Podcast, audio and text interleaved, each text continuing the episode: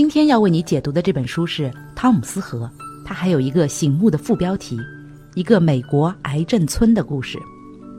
这本书为我们生动地描述了美国的一个普通小镇如何一步步成为了癌症村，也揭开了环境污染与癌症之间的关系。它的作者丹·费金是纽约大学新闻系的副教授，曾经在《华盛顿新闻报》做过十五年的环境记者。这本书在二零一四年同时获得了两项顶级荣誉，一项是非虚构类普利策奖，那代表了全球新闻和创作的最高荣誉；另一项是雷切尔·卡森奖。这个奖项以《寂静的春天》的作者命名，是环保类图书的重要标杆。《纽约时报》称赞这本书是科学写作的新经典。费金写的这个癌症村叫汤姆斯河镇，它位于美国新泽西州松林深处的汤姆斯河旁。镇子原本的自然生态非常好，然而从上世纪七八十年代开始，那里出现了越来越多的癌症患者，尤其是儿童癌症患者。原来。这都和迁入当地的一家大型化工厂有关。这家化工厂从开工的那一天起，几十年来就一直在污染着汤姆斯河镇的水源和土地。汤姆斯河镇事件最终成为美国历史上最大的环保诉讼案之一。费金在这本书里不仅详细描述了汤姆斯河镇环境恶化的过程，还深入剖析了企业、个人、政府等各个利益相关方在这个过程中各自扮演的角色。以及他们之间错综复杂的关系，是什么让一家企业肆意污染了环境几十年却不受惩罚？当地的居民对污染是什么态度？政府又做了什么？我将通过四个问题来为你解读这本书。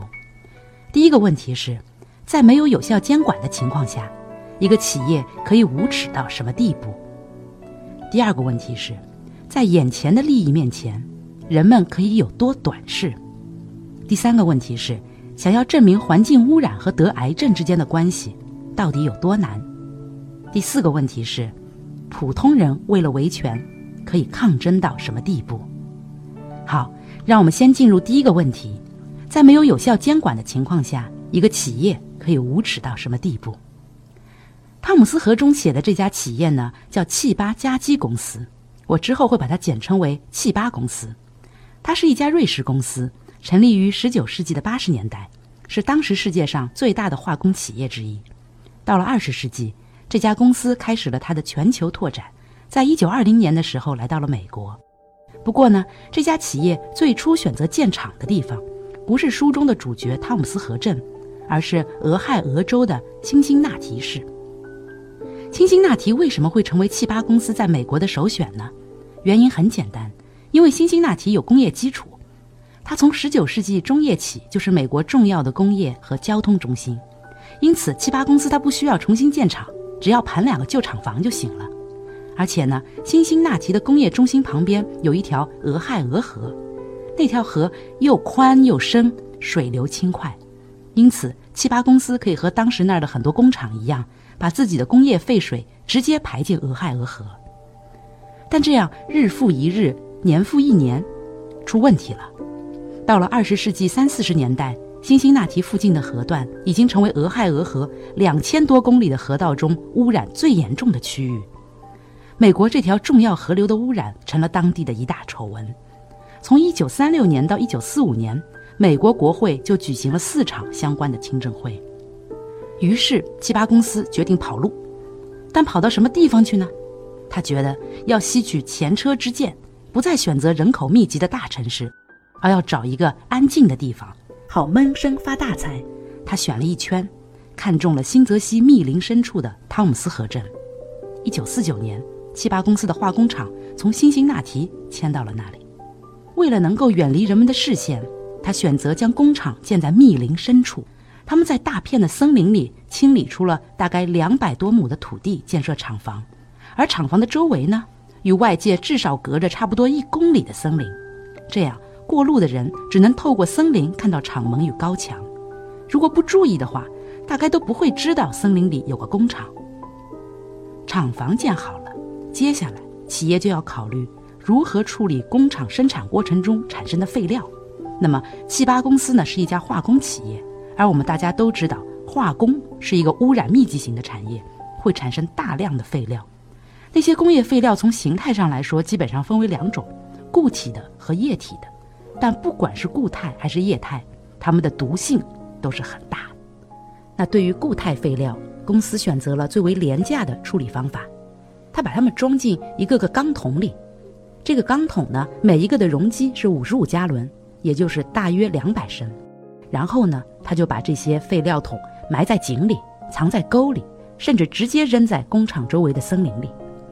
这样的废料桶，公司每年会产生上万个。换句话说，每年两百万升以上的固体废料就被这么潦草而危险地处理了。那么，公司怎么处理液体废料呢？一开始。七八公司做的和他在辛辛那提的时候做的一样，就是把它们直接排放在附近的河道，也就是汤姆斯河里。那个时候，汤姆斯河是一个繁盛的、近乎原始的生态系统。而这样原始状态的河流有一个特点，那就是河水看上去并不十分清澈，因为它有鱼有虾，有水生植物，还有各种浮游生物。那七八公司就非常无耻地利用了这一点。刻意去贬低这条河的水质，你看哈，这河水一点都不好，它一点都不清啊。他甚至宣称，气巴的工业废水会让汤姆斯河变得更好，对人对鱼都好，因为自然状态下汤姆斯河的碱性太大了，而工厂废水中的酸性物质能中和那些碱元素。这简直是胡说八道，对不对？但当时好像没有什么人对此提出异议。一九五三年。七八公司印的一个小册子，上面就白底黑字的印着说：“排入汤姆斯河的经过净化的污水，清澈中性，对鱼类无害。”一九六一年，七八公司的一份内部简报非常直白地表示，汤姆斯河是一个简易的容器，可以盛放我们生产过程中产生的化学废物。但是，并不是所有的工业废水都进了汤姆斯河，为什么？因为这条小河不是俄亥俄河，它的河道太窄了，水流太慢了，根本没办法承载这一家工厂所有的工业废水。因此，那些废水还有一个去处，那就是地下。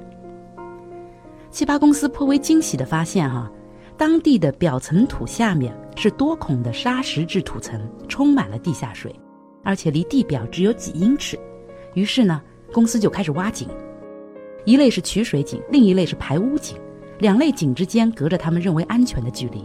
然后他们就这边通过取水井汲取地下水从事生产，那边通过排污井将工业废水排到地下。听上去是不是丧心病狂啊？我们根本不需要什么专业知识就会知道，这种排污方式会对环境造成多么大的污染和危害。这么做是要出事儿的呀。那么事实上呢，也确实出事儿了。但是在长达几十年的时间里，七八公司通过种种手段化解了那些危机。比如，早在1957年，汤姆斯河镇上的供水系统就检测出了化学污染物，但当时没有人把它当回事儿。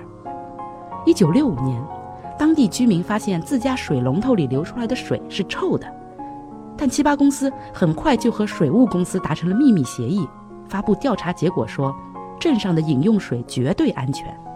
然后呢，朝居民用水里添加大剂量的氯作为补救措施，也差不多是居民发现自来水发臭的那个时间段，当地人发现汤姆斯河已经被严重污染了，小河里漂着死鱼，河水闻上去就有股怪味儿。到了那个时候，七八公司终于不敢再说什么工厂的出水改善了河流水质那样的话，他的应对措施是修建了一条通往大西洋的排污管道。将一部分原本排入汤姆斯河的污水改道直接排入了大海。一九八四年的春天，小镇和他的化工厂在长时间的相安无事后，终于出现了裂痕。镇中心一个十字路口的路面弯曲了，县里派了修路的人来，他们用挖掘机挖开了沥青，发现下面的土壤不是棕褐色的，而是深黑色的，散发出强烈的化学气味。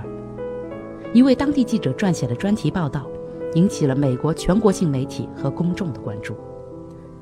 从那时起，七八公司的好日子到头了。环保局来了，他们发现流淌在那些管道中的排往大西洋的工业废水非常危险，足以杀死生物。即使杀不死，也会干扰生物的遗传信息。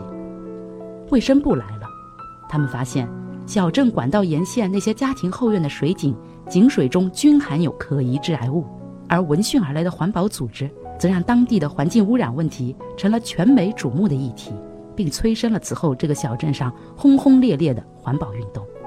但是，这一切都来得太晚了。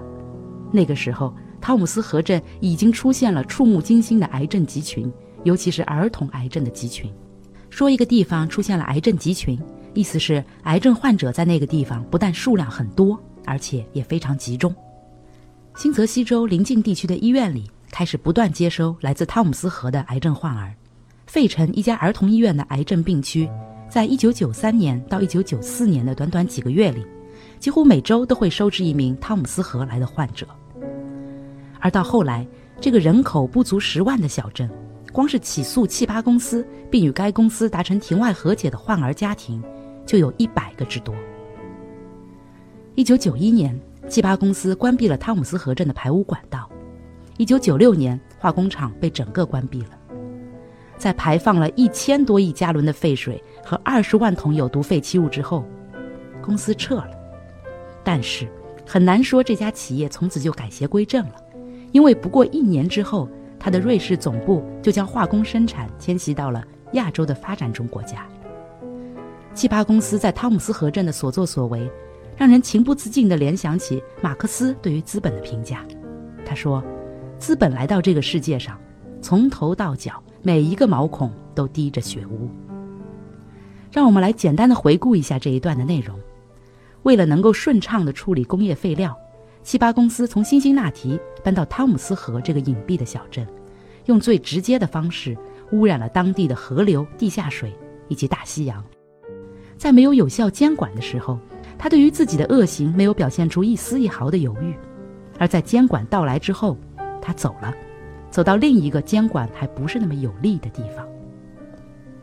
那么，在了解了七八公司的可耻行径之后，大家可能会有一个困惑：当地人在干嘛？他们不在乎吗？他们怎么可以这么长时间都跟这样的一家公司相安无事？那么，我要告诉你一件事儿，可能会让你更加惊讶。在很长时间里，甚至在当地的环境污染和癌症集群问题浮出水面之后，许多当地人都站在公司的那一边。这就牵涉到我要谈的第二个问题：在眼前的利益面前，人们可以有多短视？有这样一个事实，大家必须了解一下：在七八公司选址汤姆斯河镇之前，当地的经济非常不景气，许多人都只好以卖鸡蛋为生。七八的到来意味着家禽养殖业不再是那里的支柱产业。不仅如此，汽巴在当时可是一个具有全球知名度的大企业，它的到来让这个小镇第一次为外界所关注。根据当地老人们的回忆。一九五二年，也就是汤姆斯河镇巨大的新工厂开张的时候，当地人的整体态度是欢欣鼓舞的，因为那里终于可以有了工作的地方。工厂在开工的六个月后，还举行了一个汤姆斯河镇化工厂的提名仪式。那场仪式是当地多年未见的壮观活动。此后数年，这家工厂一直在疯狂招人。在一九六一年，它的员工数量达到了一千。工人们的薪水非常好，比如说一个熟练的仪器操作工，薪酬标准差不多是每小时三美元，这对于当时美国的蓝领阶层来说，绝对算是高工资了。而即使不在这家化工厂工作，当地居民也能感受到这家工厂带来的实实在在的好处，比如我们刚刚提到过，小镇原先以家禽养殖业为主，很多人都靠卖鸡蛋来谋生，而当七八公司来了以后呢，当地吸引了越来越多的打工者。以及做小生意的，于是呢，地价飞涨。原先那些卖鸡蛋的人就把自己的地卖给了开发商，赚了一大笔。汽巴公司还会以各种方式来回馈社会，比如在当地建医院、修高尔夫球场、搞乡间俱乐部等等等等，看上去非常具有社会责任感。当地的居民享受着化工厂为他们带来的就业和收入，持续升值的房产，不断改善的公共设施以及安逸的生活。自然而然的，他们对工厂抱有坚定的支持和忠心。这种支持甚至一直延续到了化工厂爆出了污染问题之后。比如在上世纪六十年代，所有明眼人都看到汤姆斯河被彻底污染了。在这种背景下，当时镇上做了个民意调查，结果百分之八十六的人觉得工厂是地区的财富，只有百分之六的人觉得它是负担。百分之三十四的人认为工厂是当地水污染的主因，但如果工厂想扩张，只有百分之四的人反对。可见，在经济发展和环境保护之间，人们出于眼前的需要，很容易去选择前者。甚至还有人会出于眼前的利益，做出伤天害理的事情。有这样一个当地人，他叫尼克，他想出了一个生财之道，他找到七八公司。说自己联合了三家有授权的填埋场，可以帮公司处理那些装着固体废弃物的钢桶，而七八公司呢，因为厂房边的空地呢也不多了，处理不了那么多钢桶了，也正在为这件事儿发愁，双方一拍即合。但事实上，尼克根本不认识什么有授权的填埋场，他只是用每个月四十美元的价格，在镇上租了一个废弃的养鸡场。将五千桶有毒废物埋在那个养鸡场的地下，在汤姆斯河镇的居民吃饭睡觉的时候，那些有毒物质就在他们的脚下无声无息地蔓延。到了上世纪七八十年代，当地的环境已经变得非常糟糕，癌症病人的数量也引起了各方的警惕。但即便在那个时候，七八公司依然有恃无恐。工厂的总经理在接受媒体采访时表示说。住在这里的理性的人们，如果希望有一个持续增长的繁荣地区，就必须明白，周围的环境必然会改变。尽管我们大家都向往田园生活，但恐怕没人愿意过得像印第安人。这位总经理的强硬是有底气的，因为许多当地人都同意他的观点，尤其是那些在七八公司里干活的工人。大家想一想，在那家化工厂里干活的工人。显然比其他人更容易接触到有毒物质，也更容易受到健康上的危害。事实上，他们中确实有不少人得了癌症，但他们为什么还是那么执迷不悟呢？因为他们担心，如果事情闹大了，工厂会倒闭，他们就会失去工作。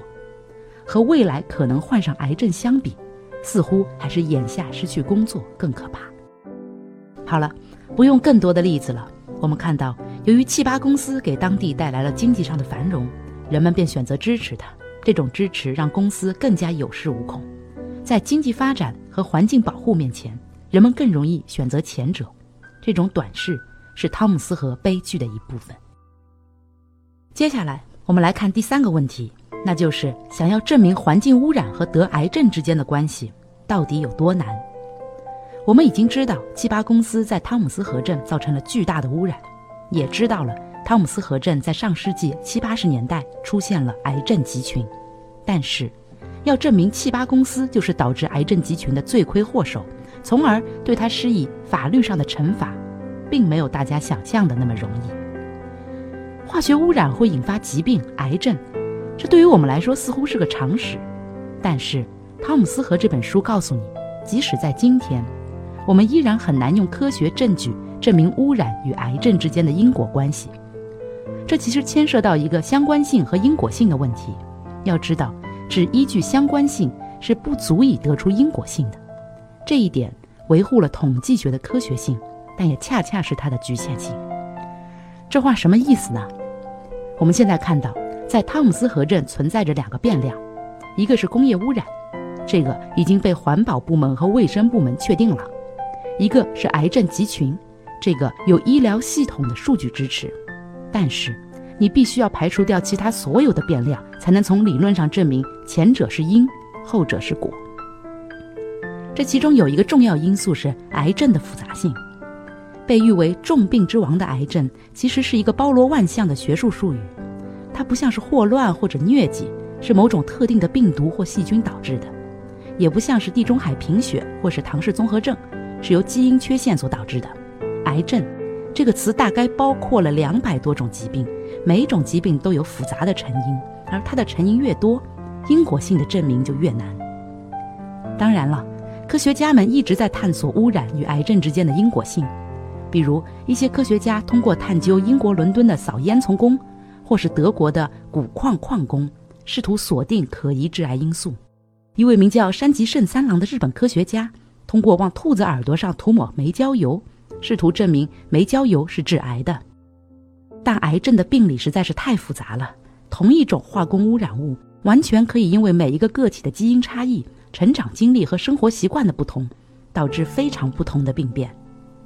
回到汤姆斯河镇，在上世纪的七十年代，原先在化工厂的工人中弥漫着的癌症阴影。逐渐飘散到了镇上的居民身边，不断有孩子被确诊为白血病、神经母细胞瘤、视网膜母细胞瘤等恶性肿瘤。眼看着孩子们一个个患上癌症，家长们不可能不问一句：为什么？他们请求新泽西州卫生部进行调查。一九八六年，卫生部终于启动了调查，但调查的结果是，当地儿童癌症的发病数并没有显示出统计学意义上的异常。很显然，这样的结果不能令家长们满意。一九九五年，当地卫生部再度开启对汤姆斯河镇儿童癌症集群的调查。这一次的调查历时六年，耗资巨大。最终，在汤姆斯河众多罹患癌症的人群之中，只有当地女童的白血病发病率升高与化工厂污染的关系通过了统计学上苛刻的检验。听上去似乎不够啊，是不是？但要知道。那已经很不容易了。截至《汤姆斯河》这本书成书的时候，整个美国对于居民区癌症集群的调查已经进行过了好几百次，但是真正能在统计学意义上确认癌症和当地某些化学污染联系的只有两项，汤姆斯河便是其中之一。而其他的癌症集群，要么因为样本不够，要么因为证据不足，无法确定致癌原因。而即便当地居民的数量足够大，也保留了足够的证据，科学家们也不一定能确定某种具体的污染物和某种具体的癌症在统计意义上具有显著的因果联系。好了，再来小结一下这一段的内容。尽管以我们的常识去判断，七八公司是汤姆斯河镇癌症集群的罪魁祸首，但是要从科学上证明这一点，难如登天。听到这里，大家的心情都很沉重，对不对？我们了解了，在没有有效监管的情况下，一家企业是多么的丧心病狂，完全不顾对环境的污染与破坏。我们也知道了，在触手可及的好处面前，人们是多么的短视，这恐怕是一种人性本质的弱点。我们还被告知，要科学的去证明污染与癌症的关系是多么的艰难。那么，我们恐怕要问：怎么办呢？如果资本的力量就是这么残暴？人性的弱点就是这么顽固，科学的突破又是那么困难，还有希望吗？作者告诉你，希望还是有的。汤姆斯河的故事是一个让人哀伤、让人愤怒的故事，但它也有光明的、温暖的一面。下面就让我们进入第四个问题，也就是最后一个问题：普通人为了维权可以抗争到什么地步？要知道，汤姆斯河的故事。尽管过程很黑暗，但总算还是有个好结局。七八公司最终被迫搬离了，而这样一个结果是许多普通人觉醒和抗争的结果。科学家们的调查和研究，最多只是为他们的抗争提供了一部分证据而已。这些抗争者有很多，我在这里主要介绍其中一位的故事。她叫琳达，是一位癌症患儿的母亲。一九七九年。一个叫 Michael 的男孩在汤姆斯河镇出生了，他蓝眼睛、长睫毛、金色的头发，看上去好像是文艺复兴壁画里的小天使，非常漂亮。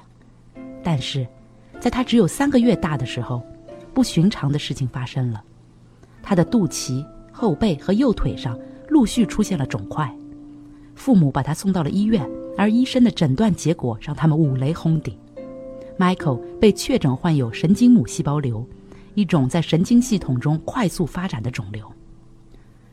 肿瘤发展的很快，几年时间里，它夺去了 Michael 左眼和左耳的全部功能，破坏了他的平衡感，扭曲了他内脏的位置。而对抗肿瘤的类固醇药物抑制了他的成长，使他面部浮肿。化疗削弱了他的心肺功能，破坏了胃黏膜，还侵蚀了他的骨骼。看到自己的孩子受到如此大的折磨，琳达心中的痛苦是可想而知的。但琳达是一个非常坚强的女人。最开始的时候，琳达全身心都花在照顾儿子上，没有时间去琢磨儿子的病因。但是，在儿科肿瘤病房的日日夜夜，让琳达有充足的时间认识其他患儿的家庭。她发现，汤姆斯河镇拥有的不幸似乎格外的多。一天深夜，在纽约医院，他和一位家长的聊天让他陷入了思考。那位家长曾在汤姆斯河做过建筑工人，他告诉他，自己当年帮助化工厂铺设过运载有毒废弃物的管道，而那条管道的路线正通过镇子。琳达开始怀疑自己孩子的癌症，以及镇上许多其他孩子的癌症，是那个化工厂的污染造成的。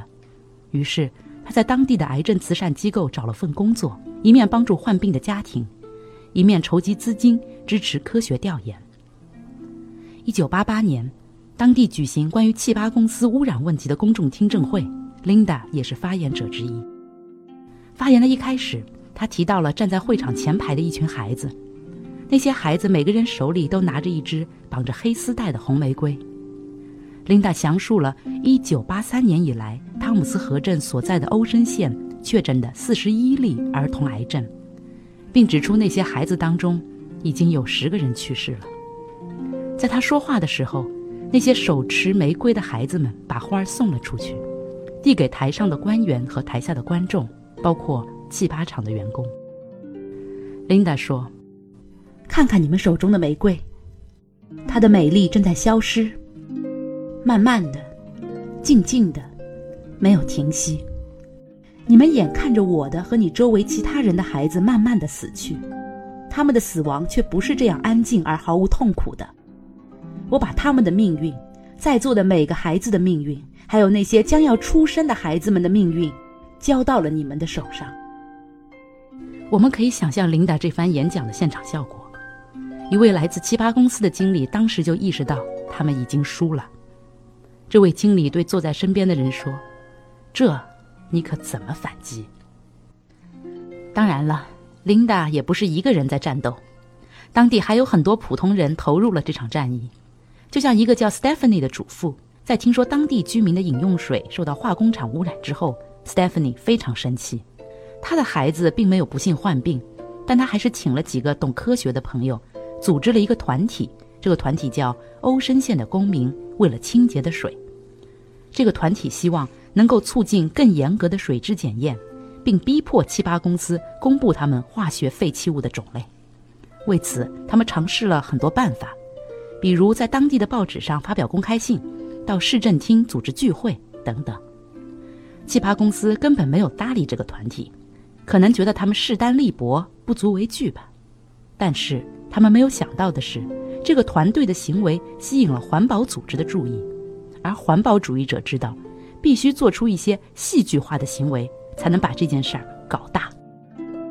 一天深夜。两位环保主义者爬上了七八公司高达五十米的水塔，并且悬挂了巨大的环保标语。